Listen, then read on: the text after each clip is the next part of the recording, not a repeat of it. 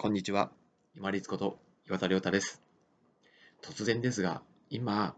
もし仮にお付き合いをしている人がいて、この人と結婚した方がいいのかな、実は結婚したいな、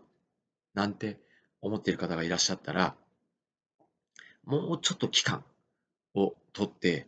ぜひ同棲してみてください。これ唐突で、しかも難しいよご提案だというのは重々承知してます。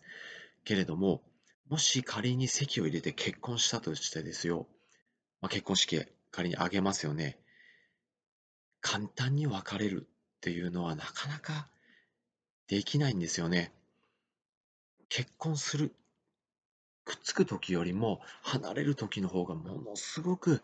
エネルギーも使うし時間も使うっていうのは離婚経験者の方が口を酸っぱくしておっしゃるお話ですよね。私自身は離婚を経験したことがないので分かりませんが、実は1年間ぐらい同棲をしました。で、ある程度お付き合いをしているときに経済関連であるとか、あとはもうお互いのいろんなものの見方、価値観、考え方っていうのは、お互い把握していたつもりではあったんですけれども、やっぱり1年間同棲してみてよかったなと思ってます。なぜなら、まずは経済関連というのをお互いしっかり確認を取れるということですね。一つ屋根の下で暮らすっていうのは、やっぱり全くお金のやりくりを、例えば自分が持っている資産と相手が持っている資産を全く全部を全部一緒にするっていうわけでは当然ないですが、ある程度は出し合って持ち寄って生活をしていかなくちゃいけないと思うんですね。そして期間が長くなるに従って、その資産の区分けの境っていうのがやっぱり少しずつなくなってくるんですよ。そうすると、経済関連が合わない。例えば、一方がですね、ものすごい趣味に走ってたりして、支出が多いとしますよね。で、一方がそんなに趣味もなく、倹約家であったり、まあ普通に生活をしている方だとしますよね。この境が曖昧になってくるときにどうしてもぶつかるんですよね。で、そのままどちらかが我慢をするっていう生き方もあるのかもしれないですけども、できればそういうストレスはない方がいいですよね。圧力にならないので。なので、まずは経済観念を一致させるっていうのも大事じゃないかなと思います。二つ目は、生活リズムですね。私、もともとですね、朝方でですね、で、相手の奥さんは、まあ、普通に生活をしている方だったんですけれども、私が朝方に少しずつ移行する中で、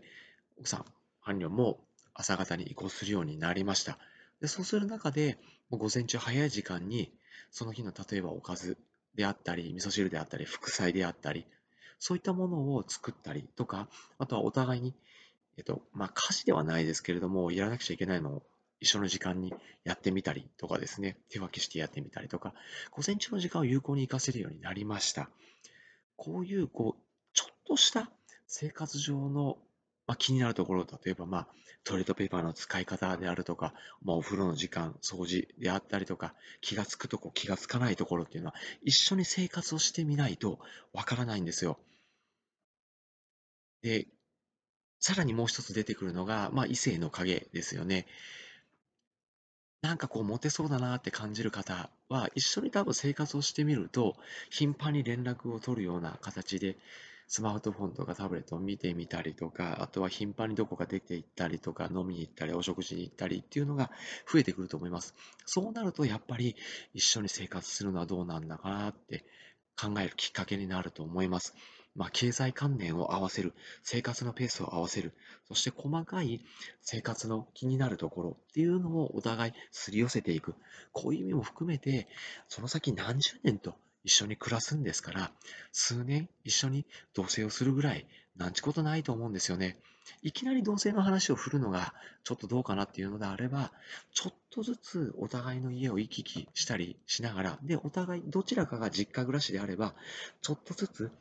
外泊をしていくとかですね。そういうふうにして荷物を増やしていきながら、一緒に過ごす時間を増やして、まあ、半同棲のような感じで、長く時間を過ごしてみてください。経済観念を合わせる。そして生活の価値観を合わせるっていうのは結婚に向かってものすごく大事です。できれば半同性か同性っていうのを数年経た後に結婚するっていう流れの方がいいんじゃないかなと私は思ってます。